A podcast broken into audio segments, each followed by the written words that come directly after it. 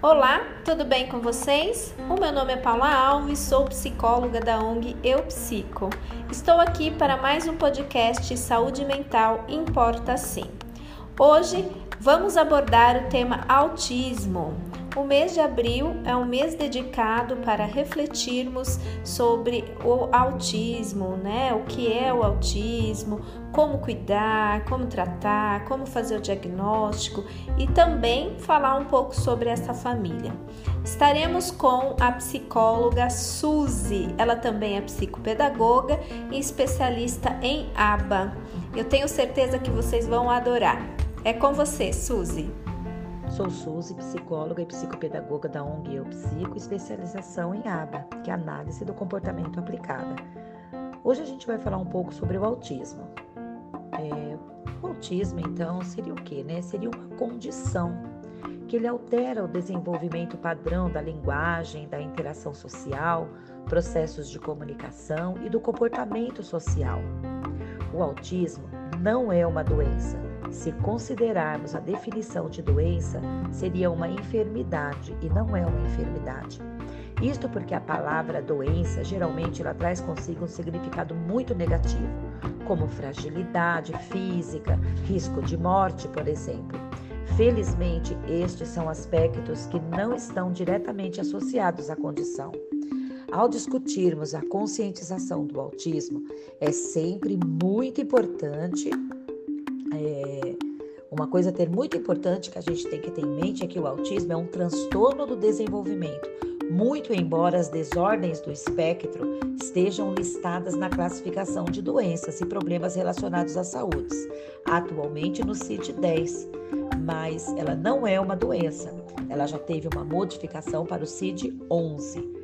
O DSM-5, né, que é o Manual de Diagnóstico e Estatístico de Transtornos Mentais, classifica o autismo e outras condições do TEA como um transtorno mental. Por isso, ao lidar com um autista, ao seu cuidador, lembre-se de não tratá-lo como alguém doente. Do ponto de vista clínico, a condição ela pode ser trabalhada, reabilitada, modificada e tratada com o propósito de adequar aquele paciente para o convívio social e até mesmo para atividades acadêmicas. A conscientização do autismo começa quando entendemos a diversidade do espectro. Por isso é importante esclarecer que cada autista é um único. Alguns pode ter uma vida aparentemente normal, o que não significa que ele não seja autista. Outros autistas, por outro lado, geralmente os autistas severos precisam ser reconhecidos de longe, tanto pela postura corporal, como pela expressão facial, estereotipas ou comportamentos que alguém tem com algum comprometimento intelectual. É sempre importante lembrar que o TEA, ou o transtorno do espectro autista, ele define uma série de alterações no desenvolvimento neurológico e no padrão comportamental, impactando a interação social e as habilidades de comunicação, que também podem gerar padrões repetitivos e interesses restritos é, pronunciados. A noção de espectro nasceu justamente para definir a grande variabilidade de sintomas, alterações e característica das pessoas com algum grau de autismo. Como o comprometimento nas habilidades de interação social e comunicação se manifestam em maior ou menor grau de gravidade, utiliza-se o termo então espectro. É muito importante a gente saber isso, né? Outra coisa muito importante a respeito do, do autismo, do TEA, é a incidência. Embora ainda tenhamos um longo caminho a percorrer dentro da conscientização do autismo, isso não significa que ele seja raro. Muito pelo contrário, estima-se que no Brasil cerca de 2 milhões de pessoas dentro, estão dentro desse quadro do espectro. As estatísticas também demonstram que desde 2 milhões Cerca de 400 a 600 mil deles tenham menos de 20 anos e que aproximadamente de 120 a 200 mil sejam menores de 5 anos de idade. Dentro da, da perspectiva mundial, a ONU ela 70, ela né, conclua que estima-se que já temos 70 milhões de autismo. Entre as crianças, o autismo é o mais comum do que a soma dos casos infantis de câncer, diabetes ou AIDS. O número pode ser maior ainda. Por isso é importante lembrar que o autismo faz parte da nossa sociedade e é o nosso papel acolher essas pessoas e esses cuidadores com atenção, respeito, cuidado e muita empatia. Os sinais do TEA começam na primeira infância.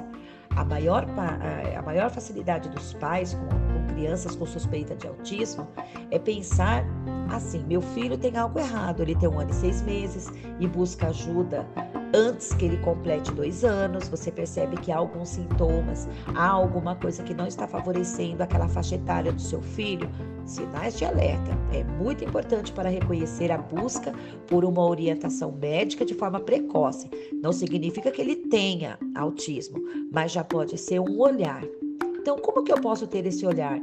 Bebês que não buscam o olhar da mãe ao serem amamentados, crianças que não demonstram diferença entre o colo dos pais e colo de desconhecidos, a criança parece surda, não reconhece seu nome, não atende ao ser chamada, interações sociais ausentes, não responde a brincadeiras de adulto e de outras crianças, não aponta o que quer, não manda beijinhos nem tchau conduz as mãos do adulto para pegar o que ela deseja, dificuldade de entender brincadeiras de faz de conta, comportamentos motores repetitivos, atraso para aprender a engatinhar e andar, caminham na pontinha dos pés e de forma desengonçada, atraso, ausência na fala, incômodo exagerado a determinados estímulos como luz, som, texturas, eles têm uma resistência à dor, né, acima do normal. A criança ela não chora quando cai, por exemplo.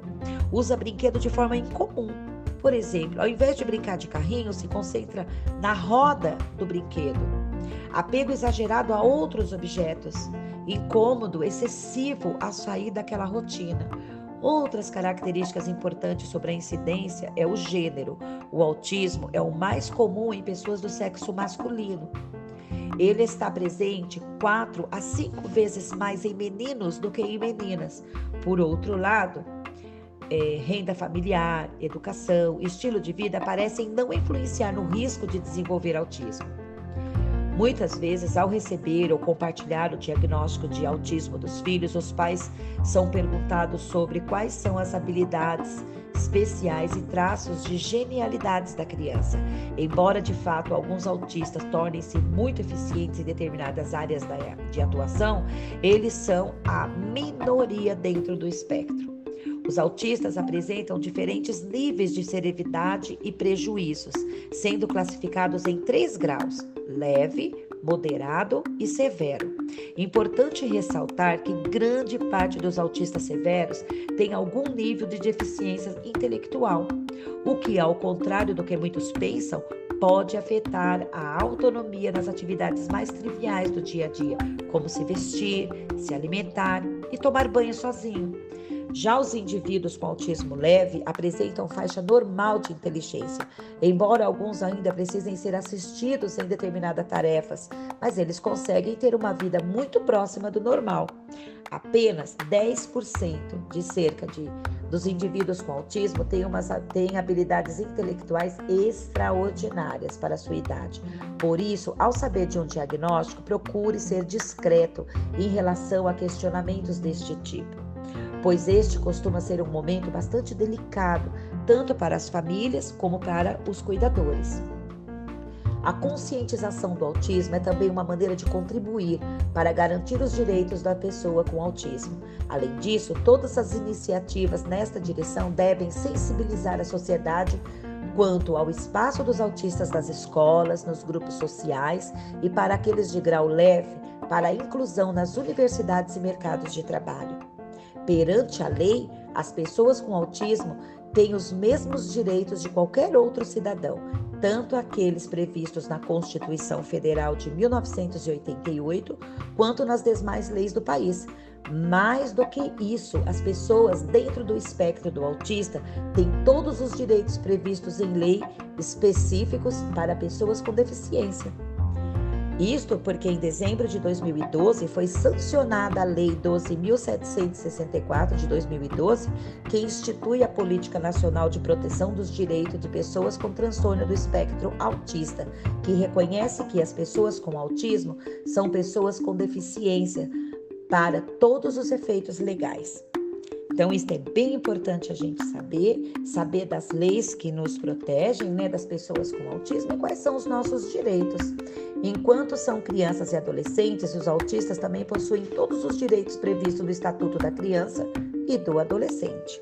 Sempre se lembrando que a conscientização do autismo é a coisa mais importante que a gente possa ter e que a gente nunca podemos deixar de colocar essas crianças dentro de uma rotina, colocar essas crianças dentro do ambiente familiar seguro e conservador. Lembrando que essas crianças necessitam dessa, dessa conscientização do autismo como uma ferramenta de empoderamento. Se você tem um diagnóstico de autismo na família, de um familiar, é, é muito importante que você aprenda sobre como né, lidar com o autismo, quais são as, as perspectivas que eu posso ter de, é, de uma criança, de um filho, de um parente com autismo.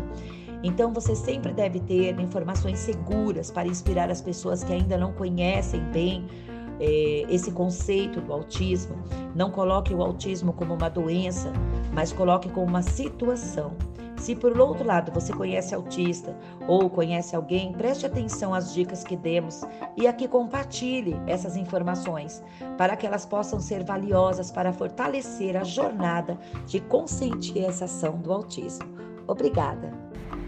Oi, Suzy. Queria muito agradecer em nome do Eu Psico o conteúdo que você nos passou. Muito obrigada mesmo. Tenho certeza que esclareceu aí muitas famílias, muitas pessoas. E meu muito obrigada.